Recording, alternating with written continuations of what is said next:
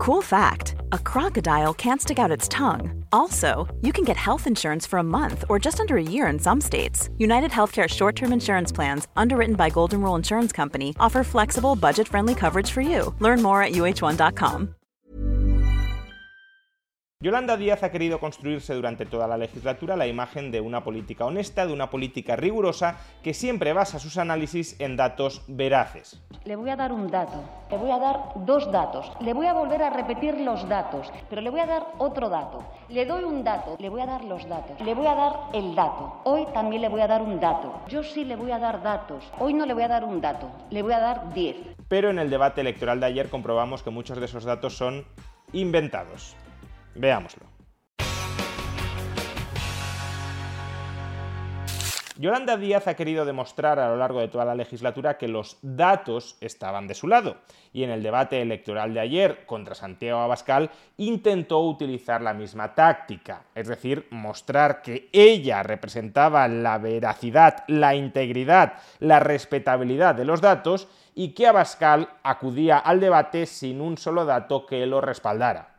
Ustedes saben que me gustan los datos. Y parece que esa táctica discursiva luego ha reverberado en los medios de comunicación afines al gobierno. Por ejemplo, el diario El País titula respecto al debate y respecto a las intervenciones de Yolanda Díaz lo siguiente. Yolanda Díaz tira de datos para desmontar a Abascal y ganar posiciones en la pugna por el tercer puesto. Yolanda Díaz tiró ayer de datos y de contexto para tratar de desvestir una y otra vez el discurso del candidato de la ultraderecha, Santiago Abascal. Y es ciertamente curioso, porque cuando hace una semana Feijó avasalló con datos a Pedro Sánchez en su cara a cara entre ambos candidatos, desde el diario El País y desde otros medios de comunicación afines al gobierno, argumentaron que Feijó se comió con datos a Pedro Sánchez porque utilizó la técnica del galope de guiche básicamente soltar muchos datos falsos uno tras otro que no daban tiempo a ser respondidos. Y por mucho que la señora Gamarra, como el otro día el señor Feijó, utilice esa técnica del galope de guis,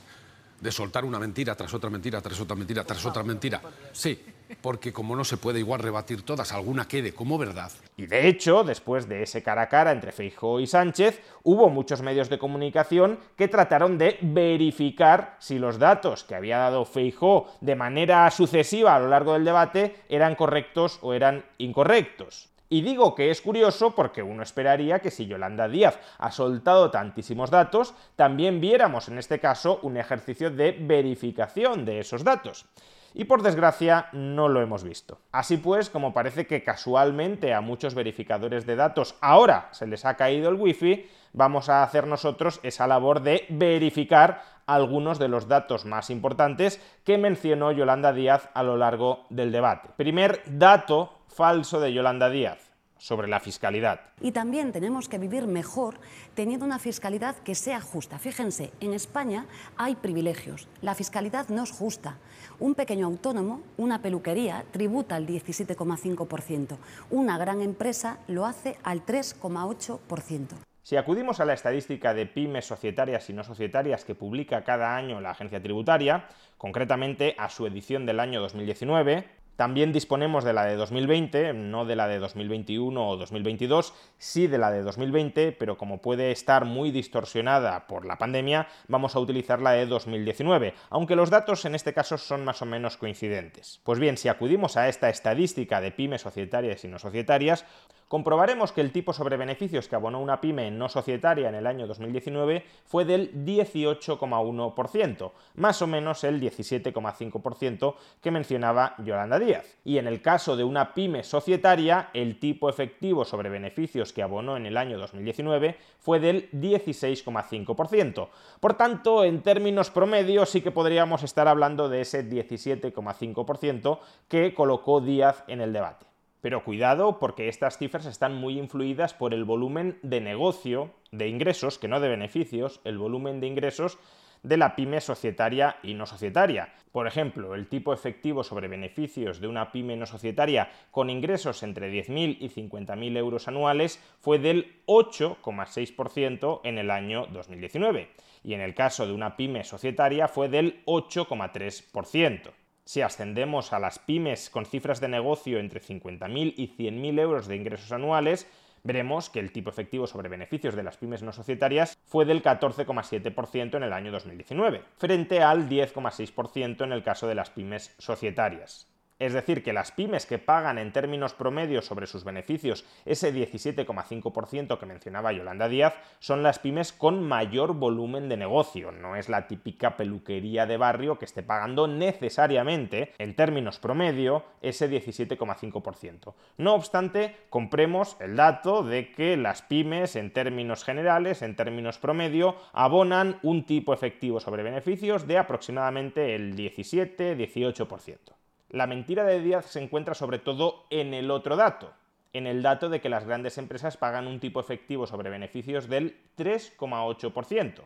Si acudimos a otra estadística de la agencia tributaria, declaración país por país de multinacionales con matriz española, de nuevo a su edición del año 2019, también tenemos la del año 2020, no la de 2021 o 2022, sí la de 2020, pero en este caso la de 2020 ofrece tipos efectivos para las multinacionales españolas más altos que la de 2019. Así que me quedo con la de 2019 para que no se me pueda acusar de que estoy inflando los impuestos que efectivamente pagan las grandes multinacionales españolas sobre sus beneficios. Pues bien, si acudimos a esta estadística, declaración país por país de multinacionales con matriz española, comprobaremos que el tipo efectivo sobre beneficios que devengaron que quedaron obligadas a pagar las multinacionales españolas en el año 2019 por sus beneficios globales, por sus beneficios mundiales, fue del 18,4%.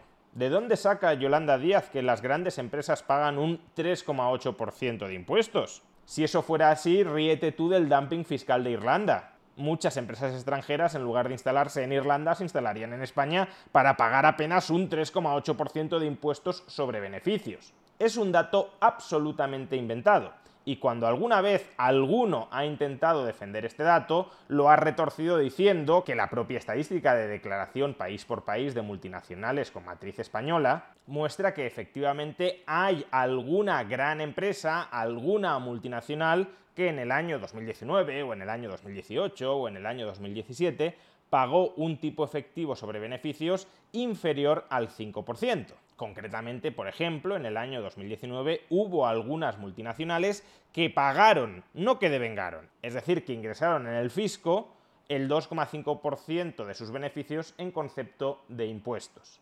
Sin embargo, démonos cuenta de que esta es una comparativa absolutamente tramposa. Tú no puedes coger el dato promedio de las pymes y compararlo con un dato suelto de alguna multinacional o coges el dato promedio de las pymes y el dato promedio de las multinacionales, o si haces cherry picking seleccionando el dato suelto de alguna multinacional, otro también podría hacer cherry picking cogiendo el dato suelto de otra multinacional. Por ejemplo, según esta misma tabla, en el año 2019 hubo multinacionales que pagaron un tipo efectivo sobre beneficios del 31%, o también cogiendo el dato suelto de alguna pyme. Por ejemplo, las pymes societarias con ingresos inferiores a 10.000 euros Hey, it's Ryan Reynolds, and I'm here with Keith, co star of my upcoming film, If, only in theaters, May 17th. Do you want to tell people the big news? All right, I'll do it. Sign up now and you'll get unlimited for $15 a month in six months of Paramount Plus Essential Plan on us. Mintmobile.com slash switch. Upfront payment of $45 equivalent to $15 per month. Unlimited over 40 gigabytes per month. Face lower speeds. Videos at 480p. Active Mint customers by 531.24 get six months of Paramount Plus Essential Plan. Auto renews after six months. Offer ends May 31st, 2024. Separate Paramount Plus registration required. Terms and conditions apply if rated PG. Life is full of awesome what ifs and some not so much, like unexpected medical costs. That's why United Healthcare provides Health Protector Guard fixed indemnity insurance plans to supplement your primary plan and help manage out of pocket costs. Learn more at uh1.com. Many of us have those stubborn pounds that seem impossible to lose, no matter how good we eat or how hard we work out. My solution is PlushCare. PlushCare is a leading telehealth provider with doctors who are there for you day and night to partner with you in your weight loss journey. They can prescribe FDA-approved weight loss medications like Wagovi and Zepbound for those who qualify. Plus, they accept most insurance plans. To get started, visit plushcare.com slash weight loss. That's plushcare.com slash weight loss. Pagaron en el año 2019 un tipo efectivo sobre beneficios del 3,3%. Y este dato es un dato promedio de todas las pymes societarias que ingresaron menos de 10.000 euros, que obviamente dentro de este promedio también tendremos pymes sueltas que pagaron menos del 3,3%. Vamos que Yolanda Díaz ha dado el dato mal, el dato manipulado, pero no ha sido el único. Sigamos. Señora Bascal, ¿sabe usted cuántos agricultores tenemos trabajando en España ahora mismo? ¿Me lo puede decir, por favor? Dígamelo usted. ¿Lo, sabe usted? ¿Cree que usted que yo venía a contestar aquí un examen con usted? Usted acaba de afirmar que estamos destruyendo la economía y que no hacemos políticas para los agricultores. Le voy a, le voy a dar el dato yo. Tenemos más trabajadores en la agricultura que nunca, 750.000, que nunca, a pesar de las crisis que hemos vivido y cayendo el PIB 11 puntos. Menos mal que ha llegado Yolanda Díaz para dar el dato exacto, que ahora mismo en España hay 750.000 agricultores, más que nunca, dice dos veces Yolanda Díaz. Tenemos más trabajadores en la agricultura que nunca, 750.000, que nunca. Si acudimos a la encuesta de población activa, comprobaremos que efectivamente ahora mismo hay en España 748.000 agricultores, 750.000, el dato que ofrecía Yolanda Díaz. Ahora bien, 750.000 agricultores no es ni mucho menos la mayor cifra de agricultores que haya habido alguna vez en España. No ya, por supuesto, con respecto al siglo XIX o principios del siglo XX, sino ni siquiera durante los últimos años. Si en el primer trimestre del año 2023 hay 750.000 agricultores, hace justo un año, en el primer trimestre del año 2022, había 827.000 agricultores. Es decir, que en el último año la cifra de agricultores ha caído en 77.000, una caída cercana al 10%. ¿Cómo puede decir Yolanda Díaz que hoy hay más agricultores que nunca en España, si hay menos agricultores que el año pasado? Pues de nuevo solo puede decirlo mintiendo. Pero tranquilos, que hay más. Señora Bascal, no se puede eh, falsear los datos. Acaba de decir que realizamos menos horas. Es que no se puede venir así a un debate. Hemos hecho 660 millones de horas, un 22% más. Su discurso no es real, señora Bascal. No es real. Primero, este dato depende de la fuente que cojamos. Si cogemos contabilidad nacional, es decir, los datos oficiales de PIB que estima el INE, sí es verdad que en el primer trimestre del año 2023 se siguen trabajando menos horas que en el primer trimestre del año 2019, es decir, que antes de la pandemia. Concretamente, en el primer trimestre del año 2023 se trabajaron en España, según los datos de contabilidad nacional del INE, 8.476 millones de horas, frente a los 8.554 millones de horas trabajadas del primer trimestre del año 2019. Vamos que según Contabilidad Nacional todavía trabajamos por trimestre 75 millones de horas menos que antes de la pandemia. Pero Yolanda Díaz no está utilizando los datos de Contabilidad Nacional y es legítimo que no lo haga, sino los datos de la encuesta de población activa, la misma fuente que utilizó para falsear los datos de la población ocupada en agricultura.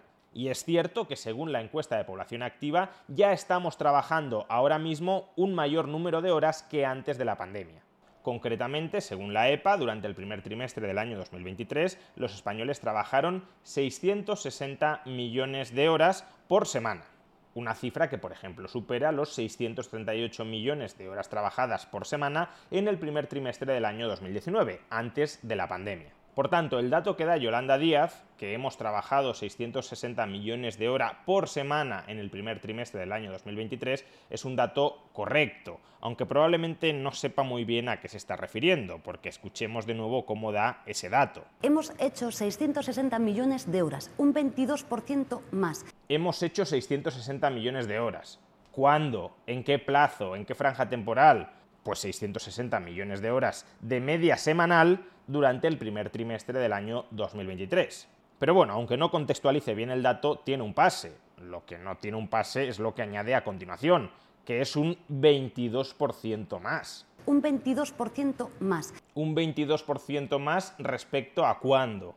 Respecto al mismo periodo del año anterior, respecto al primer trimestre del año 2022, pues no, porque en el primer trimestre del año 2022 se trabajaron de media 646 millones de horas por semana. Es decir, que las horas trabajadas han aumentado un 2,2%, no un 22%, sino un 2,2% en el primer trimestre de 2023 con respecto al primer trimestre de 2022. Quizás se refiera a que han aumentado las horas trabajadas un 22% con respecto al primer trimestre del año 2019, es decir, antes de la pandemia Pues tampoco, porque en el primer trimestre del año 2019 se trabajaron de media 638 millones de horas por semana, es decir, que el número de horas trabajadas en el primer trimestre del año 2023 sería un 3,4% superior a las del primer trimestre del año 2019.